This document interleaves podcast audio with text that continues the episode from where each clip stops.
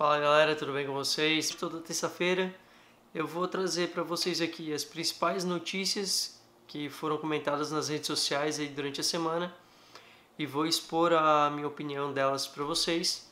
E não só isso, eu também quero ouvir de vocês o que, que vocês acham do que eu estou falando, se eu estou falando besteira, se eu não estou falando besteira, quero que vocês contrampanhem com seus argumentos e quero também, é, principalmente, ouvir vocês. Essa é a maior função, me aproximar de vocês com essa ideia. Começar com a primeira notícia da semana, que foi, é, para mim, acho que uma das notícias mais comentadas essa semana, essa semana foi a CPI dos transportes é, da capital, do transporte público aqui da capital, né?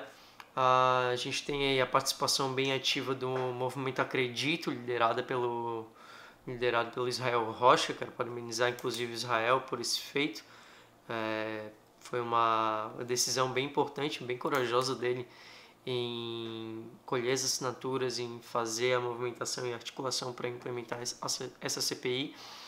E a partir do dia 4 de fevereiro, o Maicon Costa, que é o coordenador da Frente Parlamentar de Mobilidade Urbana da Câmara de Florianópolis, inicia os trabalhos para começar as investigações do que, que aconteceu, o que, que não aconteceu, por que, que aumentou, por que, que não deveria ter aumentado e o que, que a gente pode fazer, o que, que a gente, que respostas a gente vai trazer de toda essa situação.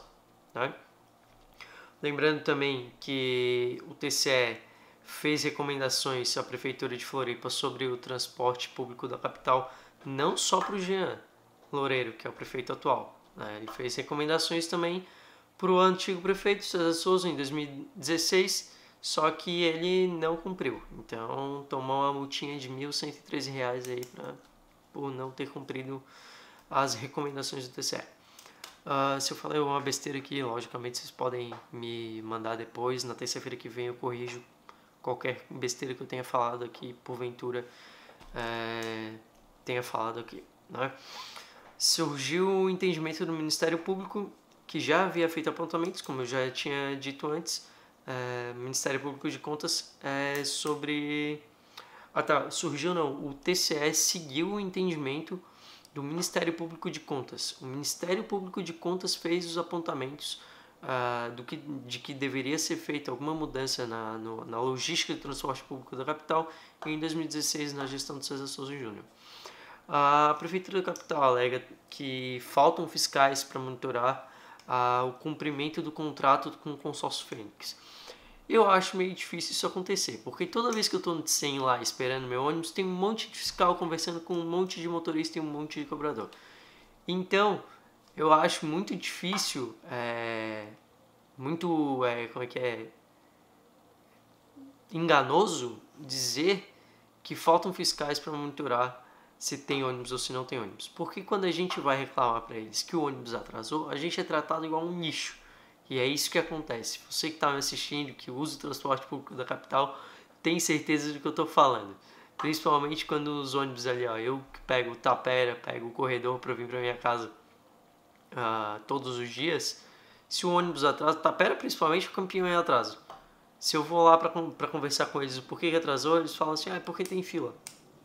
Quer dizer, eles fiscalizam, sabem que tem um problema, mas eles não encontram nenhuma solução para o problema. Enquanto isso, tem um monte de ônibus parado que pode sim cobrir essa linha e, e, e não fazer a população lá da, que está esperando para ir para casa depois de um longo dia de trabalho, não fazer essa população de trouxa, né? que é isso que me acontece. Mas enfim, uh, vamos ver se realmente vai acontecer alguma mudança a partir dessa CPI, acredito que aconteça. Né? O TCE vai notificar o Jean Loureiro, né? o Jean Loureiro já está ciente disso, e o Jean vai ter 90 dias para prestar esclarecimentos sobre os apontamentos que vão ser dados nesse, nesse como é que é, nessa notificação, né? Então, é isso. Essa é a minha opinião. Acredito que tem muito para melhorar. Foi uma boa atitude do Israel. E acredito que essa história de faltar fiscais é um baita migué para não tomar uma carcada logo de uma vez, logo de início. Vamos para o próximo tópico, que foi um dos assuntos mais comentados também essa semana. É... Diz que não aumentou a conta de luz. Ó, mais uma piada para o consumidor aí que teve a conta de luz é, um susto com a conta de luz, tomou um susto com a conta de luz no mês de janeiro. Ah, eu vou dizer bem a realidade. A Celesc informou que teve um aumento da demanda por energia, ou seja, as pessoas passaram a consumir mais energia, realmente. Só que isso não justifica o fato de pessoas que tiveram a conta de luz no mês de dezembro em 200, 250 reais receberem 700. Foz do Iguaçu está com o mesmo problema. Pessoas que vinham 140 estão recebendo 700 reais de de conta esse mês. É, pessoas que vinham é, 300 reais tá vindo mil, quase mil, mil duzentos reais. Estou pegando o exemplo de um outro estado, com certeza, mas estou pegando esse exemplo para ver, para dizer que não foi só aqui, tá? Que a população sentiu esse aumento da tarifa e e para afirmar que é uma mentira, porque eu fiz as contas é, da tarifa de luz, deixa eu pegar aqui a minha conta de luz, tá? Na minha tarifa de, de, de janeiro, realmente eu consumi mais luz. Só que aqui a tarifa é, da cobrança, ó, o preço por quilowatt usado em dezembro foi 0,62 mil é, 0,621000 o preço por quilowatt usado tá, da tarifa base, ou seja, que é a tarifa de R$ 93,15, essa tarifa é, teoricamente não deveria ter mudado, mas mudou, porque em janeiro a minha conta de luz veio 0.654533, ou seja, de R$ 93,15, que é a tarifa base que eu pago, a tarifa base veio é, para R$ 98,18 Teve uma diferença de quase 3 reais, mais de 3 reais, inclusive. Mais de 5 reais, desculpa. É, só 5 reais só na tarifa base, tá?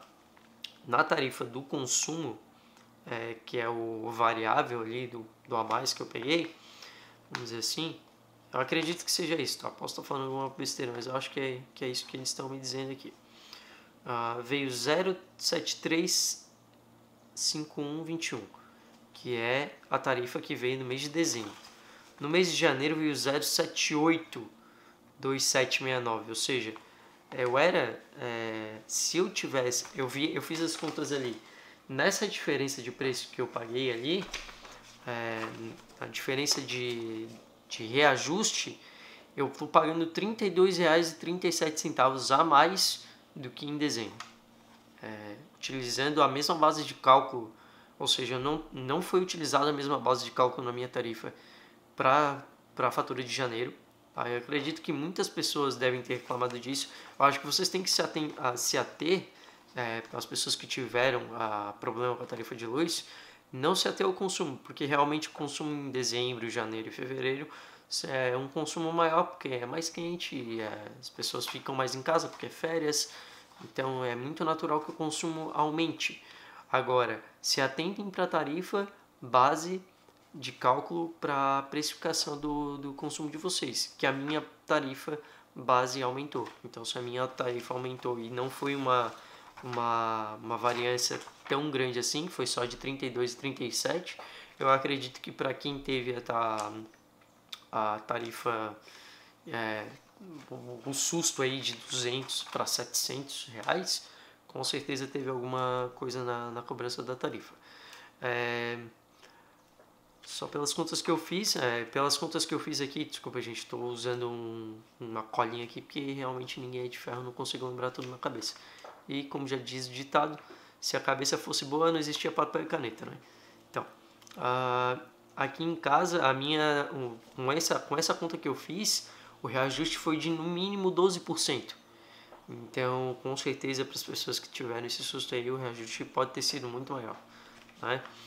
e um, as pessoas, é, muitas pessoas reclamaram na demora do atendimento da Celeste de dar uma resposta dizendo se realmente teve algum engano, se não teve. Então acredito que é, vai muito daquilo que eu acredito. O Estado só interfere quando é para ajudar, só atrapalha. É, nesse ponto aí a gente é dependente porque a Celeste é uma empresa estatal, é uma empresa mista, é uma empresa mista, mas ela continua sendo estatal porque quem nomeia o presidente da Celeste, que é o governador do estado, é, ela, toda a parte de toda a parte de cargos administrativos de confiança dentro da, da Celesc são, é, são nomeados pelo governo. Então, é, a gente tem aí um, um baita exemplo de que é, a gente depende do Estado e quando a gente, a gente paga muito caro e quando a gente precisa, é, a gente é tratado de forma bem, bem aquém do que a gente gostaria. Né? O PROCON vai fiscalizar residências né, que, que dizem que sofreram cobranças abusivas, então se você teve, ah, sentiu esse impacto, liga para o PROCON, que o PROCON vai até a sua residência e vai confirmar para você se você teve, se a fatura está certa, se não está. Tá? E o Ministério Público de Santa Catarina abriu um inquérito civil para apurar é, é, se, se houve cobrança abusiva ou não. Então, das notícias do estado e do, da região, essas são as minhas opiniões para essa semana, tá? Agora vamos para as notícias nacionais, que realmente são as que mais chamaram atenção em todo o nosso como é que é? Todo o nosso nossa semana, né? Foram as que mais chamaram atenção porque foram as, as que mais tiveram polêmicas essa semana, né? A gente teve aí o principal caso que foi de Brumadinho, né? Uma tragédia horrível, infelizmente, que Deus tenha é, pelas pessoas que que não conseguiram sobreviver a esse a esse a essa tragédia, né?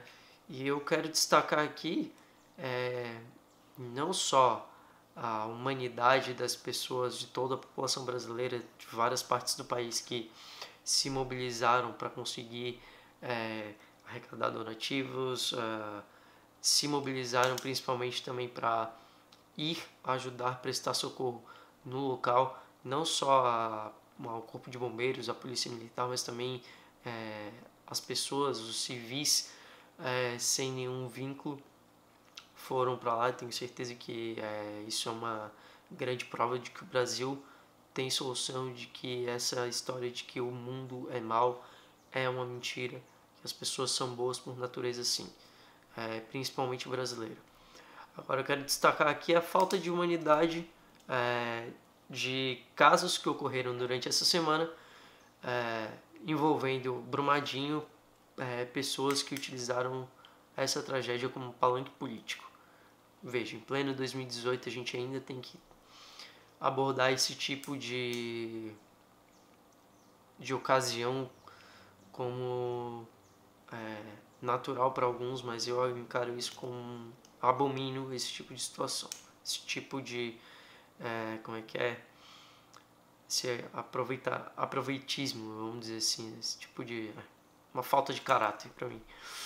É, o palanque político, vou começar com a Glaze Hoffman e o Paulo Pimenta, deputados federais pelo estado de Minas Gerais, que foram visitar o local do acidente. Até aí, para muitas pessoas, é um sinônimo de nobreza, é, visto que é uma tragédia que realmente não, não, não passa desapercebida para as pessoas. É, agora, o que mais me chamou a atenção foi eles fazerem uma live no meio da tragédia para atacar o governo, o que quer que seja, ou privatização, ou o que quer que seja, não há motivo é, que me faça acreditar que isso é, um, é uma boa atitude. Está lá é para ajudar, não tem o que é, como eu vi uma vez, é, se tu tá numa enchente, não, não tem motivo para tu bater foto, não tem nada de bonito para ser mostrado ali, entendeu? E ainda pior, fizeram um vídeo ao vivo, é o pior de tudo. É, o deputado Paulo Pimenta disse que foi o maior acidente de trabalho da história da humanidade. Estou rindo aqui de ódio de, como uma pessoa consegue ser tão desonestamente é, qual, o, o tamanho da desonestidade intelectual da pessoa em dizer que porque as pessoas morreram em seu local de trabalho foi o maior acidente de trabalho da história da humanidade. Isso daí é é, é, é, insano, é insano você dizer isso e afirmar com todas as letras isso. É, vamos começar pelo fato de que não foi um acidente de trabalho. É, o, os relatórios é, envolvendo a barragem de Brumadinho foram adulterados. para dizer, para não dizer que use, não dizer uma palavra mais pior, assim, né? Vamos dizer. Uh, quando se fala no acidente de Brumadinho, obviamente não é uma catástrofe natural, não é uma tragédia, porque quando se tem uma pessoa que poderia ter é, é, como é que é resolvido essa situação e tratado ela de uma maneira séria, sabendo que envolviam vidas, é, não foi feito nada. É, é, não foi feito nada para isso e realmente não pode ser considerado um acidente de trabalho. Tá? Isso é um crime, como muita gente, inclusive da própria esquerda, diz que é um crime o que aconteceu na, é, na barragem de Brumadinho. A gente pode ressaltar também que a Glaze comentou no Twitter, agora puxando para a Glaze, né? a Glaze comentou no Twitter é, que o motivo de, da tragédia teria relação com, uh, com as privatizações. Ela disse em seu Twitter que as privatizações cobram cedo ou tarde da população. Vale lembrar que a Vale do Rio Doce e a Samarco, a Samarco é uma empresa do grupo da Vale do Rio Doce, não sei se é assim que se chama ainda, mas do grupo Vale, é, são, é, têm sua participação majoritária na, na, na composição das ações são, é, pelo governo de duas formas. O governo influencia na Vale pelos fundos de pensão e pelo BNDES, ou seja, eles fazem parte do bloco acionista que controla a empresa, entende? Parte do bloco que toma decisões é, administrativas, é, que diz é, o que pode e o que não pode fazer, que tem o um voto final nas decisões do grupo do grupo da, da mineradora Vale. É por isso que tanto se fala que a mineradora, que a Vale, ela não é uma empresa privada, ela é uma paraestatal, porque apesar de você ter uma empresa que foi é, é, transformada em capital, uma empresa de capital aberto, uma estatal que foi transformada em uma empresa de capital aberto, você não tem, é, você ainda tem a participação do governo dentro da empresa tomando ações. É, e a gente pode ressaltar também que existem as golden shares, que elas permitem que o Estado dê a palavra final em uma série de movimentos na empresa. Foi o que eu acabei de falar agora. Então, acho que é, foi uma desonestidade intelectual sem tamanho foi um palanque político é, desumano, para é, para ser mais específico. Então é muito complicado. Assim. o Paulo Pimenta também disse que a Vale do Rio Doce não, não pode sair impune do processo. Mas eu acho incrível que a, a narrativa do PT, agora que Bolsonaro é presidente, se torna tão é, paradoxal por, é, que eu até volto com a pergunta: por que, que a Vale do Rio Doce saiu impune no caso de Mariana três anos atrás. Entende? Pode ter certeza, se eu pesquisar aqui agora, eu já pesquisei, e se você pesquisar, dá um Google, você vai ver que a Vale, do, a, a Samarco, ela não foi responsabilizada pelo caso de Mariana, porque ela não pagou nada da multa que foi a, cobrada dela. Quer dizer, é, você tem um acidente, um acidente é, proposital, porque quando você omite um relatório que causa pode causar prejuízo, pode causar sérias vítimas, você está é, testando é, com veemência que pode deixar todo mundo morrer, essa é a realidade, é, e não vai, ser, não vai ser impune. O caso de Mariana foi o, o clássico do, dos clássicos, assim, dos, das tragédias das tragédias naturais, né? que não foi, né, essa marca não foi responsabilizada e, e acredito que por conta disso por ela não ser responsabilizada e não ter tido esse senso de ah, vamos tentar reverter a situação, é, fazendo um relatório mais específico, mais técnico, mais fiel e com maior responsabilidade nos laudos, é por conta disso que ocorreu a tragédia de Brumadinho também, né? Ela, a Glaze também comentou no vídeo, tem um vídeo, tá? O vídeo da, da Glaze está aí no ar para qualquer um que queira, queira dar um vídeo. Só colocar aí Paulo Pimenta, Glaze e Brumadinho, o que vocês acham?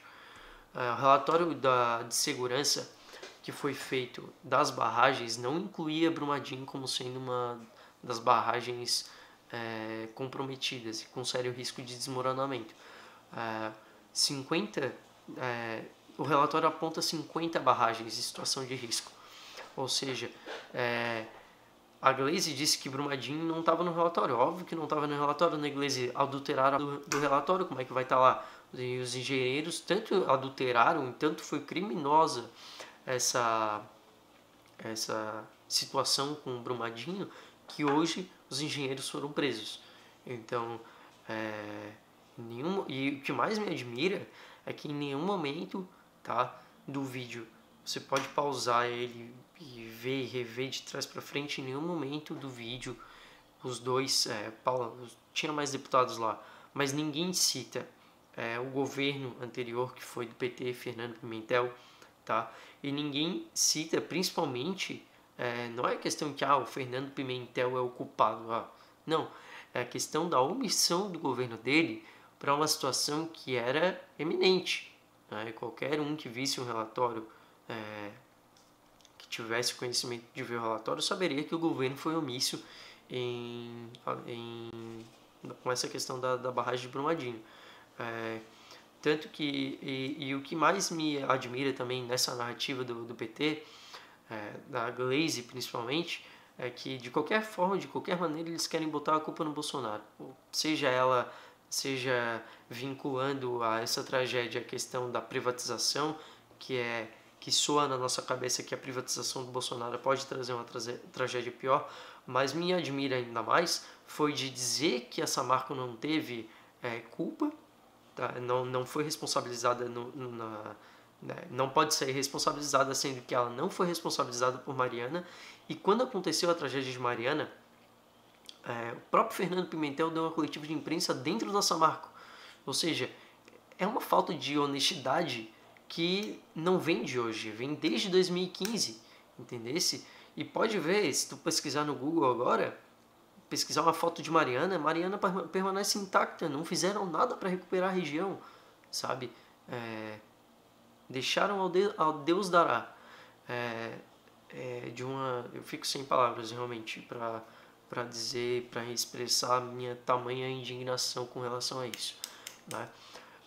O, que mais, o que me indignou também, é, saindo dessa narrativa de palanque político, para a questão legal, né, para a questão de justiça, foi que os advogados não viram culpa alguma da empresa, não entenderam que a Samarco tem é, responsabilidade, é, responsabilidades, por assim dizer, com relação a essa tragédia. E ainda tiveram a pachorra de dizer que eu que que a, o grupo né, da Vale, se eu não me engano, não sei se da Vale ou da Samarco, é, indenizaria cada família, a família de cada vítima, com 100 mil reais. É, a gente vê que é muito desumano a, a maneira como se trata toda essa situação. Desde quando você tem um político que vai no local para mostrar a tragédia dos outros e se beneficiar politicamente disso, até o momento que você tem um advogado que é desonesto é, ao ponto um grupo de advogados que é desonesto ao ponto de dizer que a empresa não tem responsabilidade e que dariam dinheiro para as pessoas para como se o dinheiro fosse confortar a perda que eles tiveram. É, abrindo um parênteses aqui é, para deixar claro que houve uma fake news aí muito e que me indignou bastante também durante a semana, que foi um decreto de 2015 da Dilma por conta do, do do saque do FG, é, por conta de declarar a tragédia de Mariana ou queda de barragem é, como desastre natural. Ela só fez isso para que as pessoas pudessem sacar o FGTS. É, as pessoas que sobreviveram, as famílias das vítimas pudessem sacar o FGTS e poder algumas reconstruir, as que sobreviveram reconstruírem suas vidas. Então, é, sobre é, isso, é, do que me indignou, eu tenho isso para dizer tenho para dizer também para parabenizar, né? Porque nem tudo é só é, tristeza. Acho que tem muitas coisas positivas nisso. Que o desastre aconteceu num, no dia, um dia antes do, do Bolsonaro ter a cirurgia dele e mesmo ele é, tendo essa é, tendo que descansar, enfim, recomendações médicas, ele foi até o local do acidente, montou um grupo de de, de trabalho de busca e salvamento estava lá perto, teve uma resposta enérgica e rápida, o quanto, o quanto, o quão rápida possível ele pôde, é, ele se prestou a dar essa resposta. Então, acho que o, o governo federal está de parabéns com relação a isso, tá? Ele prestou a devida atenção, diferentemente da Dilma em 2015, que demorou praticamente uma semana para se posicionar em relação à tragédia de Mariana, né? É, demorou uma semana para visitar o local do acidente, três dias para se pronunciar. Então, quer dizer, é uma resposta muito mais realmente aquilo que a gente esperava de um presidente em situações de, é, de extremos, né? Quando se tem um extremo, é, espera-se uma resposta à altura e foi o presidente Bolsonaro deu para gente. Isso eu gostei bastante. Aceitou a ajuda de Israel, que foi extremamente essencial, eu achei, na minha opinião, é, muito bacana de Israel se oferecer para vir para vir para cá e ajudar o grupo de busca e salvamento para ajudar a localizar as vítimas. Muita gente disse que teve discórdia entre eles. É, eu não sei se isso é verídico, mas eu fiquei sabendo que é, a ajuda de Israel foi importante. Os equipamentos que eles trouxeram estão ajudando, a localizar as, as vítimas, a, a, a ter uma noção do, do que está acontecendo. Então, acho que é, toda ajuda é bem-vinda, ainda mais vinda do, do, de Israel. É um país que é, está, está se estreitando politicamente com a gente. Ah, o governo estadual também está de parabéns, o Romeu Zema é, bloqueou, pediu bloqueio para a justiça e foi atendido. É, foram bloqueados 10 bilhões em bens para ajudar é, na reconstrução e no auxílio às vítimas. Então, é, nesse ponto, a, o governo federal e estadual agindo energicamente, de uma maneira como a gente esperava. E, e a mobilização do estado, dos estados, dos brasileiros, enfim, para conseguir reconstruir de alguma maneira, conseguir, tem, é, conseguir ajudar de alguma maneira é, a reconstruir Brumadinho através de doações, seja ela em dinheiro, seja ela em forças de trabalho, seja ela em, em roupa, comida e tudo mais, é de uma. É, é, prova aquilo que eu falei no início. É, o Brasil sim tem jeito, as pessoas do Brasil são realmente boas e é quando o que mais prova isso é que quando todas as dificuldades que a gente tem, seja ela enchente no Rio de Janeiro, seja ela temporal aqui em Santa Catarina, seja ela uma tragédia como a de Mariana, como a de Brumadinho, a gente sempre tem é, pessoas que estão dispostas a ajudar. Então, parabéns a você brasileiro que procurou de alguma maneira é, trazer a dignidade para o sobrevivente de Brumadinho de volta. É, um último tópico que eu quero linkar é... Bom, galera, o, o link que eu queria pegar ali antes, mas eu não consegui porque faltou bateria na câmera, faltou espaço na câmera, aliás é, uma relação com a tragédia de Brumadinho e que esperamos Deus que não aconteça aqui em, Florianópolis com a ponte com o Salles e a Pedro Ivo. Né, com o Salles e a Pedro Ivo, ela já tem um relatório desde 2003 feito pelo TCE uh, ah, mostrando que elas precisam de uma reforma urgente. É praticamente uma tragédia anunciada. Vários, vários é, governantes são, estão praticamente omissos a isso. No ano passado foi feito uma, é, um movimento é, para que o DEINFRA fizesse a, a reforma. O DEINFRA abriu um edital para a reforma da, da ponte e abriu um edital para fiscalizar porque ele não teria condições por ser uma obra com, muito complexa. O TCE alegou no, no, relatório que ele fez sobre o edital do DEINFRA que a modalidade é, escolhida, técnica e preço não era mais viável e podia encarecer o serviço. E foi por isso que é, o edital de fiscalização, inclusive a reforma da, das pontes, não, não, não foi dado prosseguimento nessa, nesse edital, por conta do, do edital de fiscalização. O edital de reforma é, houve, houve vencedor da, da, do edital, mas o edital de fiscalização ficou, ficou parado. E a gente segue esperando uma resposta do DENFRA, uma resposta do TCE para que isso se, se, se resolva logo de uma vez e que a gente não tenha mais uma tragédia uh, aqui no país e não tenha uma tragédia aqui na capital. Né? Então, no mais era isso. Eu agradeço vocês tirarem, terem tirado um tempo para ouvir o que eu tenho a falar, ouvir as minhas ideias é, e ouvir esse novo projeto que eu tô, que eu produzindo. Uh, deixa o like, se inscreve no canal. Se tiverem alguma sugestão de pauta para a próxima semana, coloca nos comentários que eu vou analisar. É, vou estudar para conseguir criar uma opinião em cima disso, se eu não tiver. E falem também o que vocês acharam. Obrigado, viu, gente? Até mais. Até a próxima. Tchau, tchau.